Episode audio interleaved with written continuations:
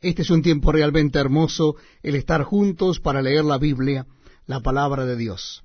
Les invito, amigos, a que busquen en sus Nuevos Testamentos el capítulo 6 del libro de Hechos de los Apóstoles. Capítulo 6 del libro de Hechos de los Apóstoles.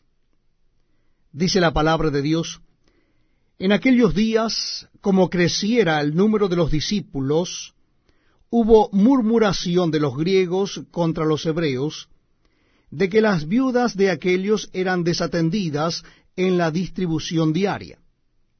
Entonces los doce convocaron a la multitud de los discípulos y dijeron, no es justo que nosotros dejemos la palabra de Dios para servir a las mesas.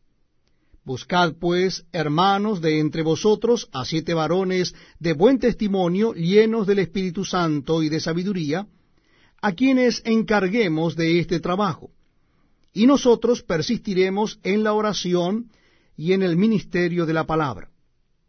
Agradó la propuesta a toda la multitud, y eligieron a Esteban, varón lleno de fe y del Espíritu Santo, a Felipe, a Prócoro, a Nicanor, a Timón, a Parmenas y a Nicolás, prosélito de Antioquía, a los cuales presentaron ante los apóstoles, quienes orando les impusieron las manos. Y crecía la palabra del Señor y el número de los discípulos se multiplicaba grandemente en Jerusalén. También muchos de los sacerdotes obedecían a la fe. Y Esteban, lleno de gracia y de poder, hacía grandes prodigios y señales entre el pueblo. Entonces se levantaron unos de la sinagoga llamada de los libertos, y de los de Sirene, de Alejandría, de Cilicia y de Asia, disputando con Esteban.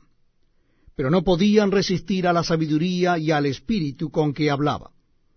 Entonces sobornaron a unos para que dijesen que le habían oído hablar palabras blasfemas contra Moisés y contra Dios. Y soliviantaron al pueblo y a los ancianos y a los escribas, y arremetiendo le arrebataron y le trajeron al concilio. Y pusieron testigos falsos que decían, Este hombre no cesa de hablar palabras blasfemas contra este lugar santo y contra la ley. Pues le hemos oído decir que ese Jesús de Nazaret destruirá este lugar y cambiará las costumbres que nos dio Moisés.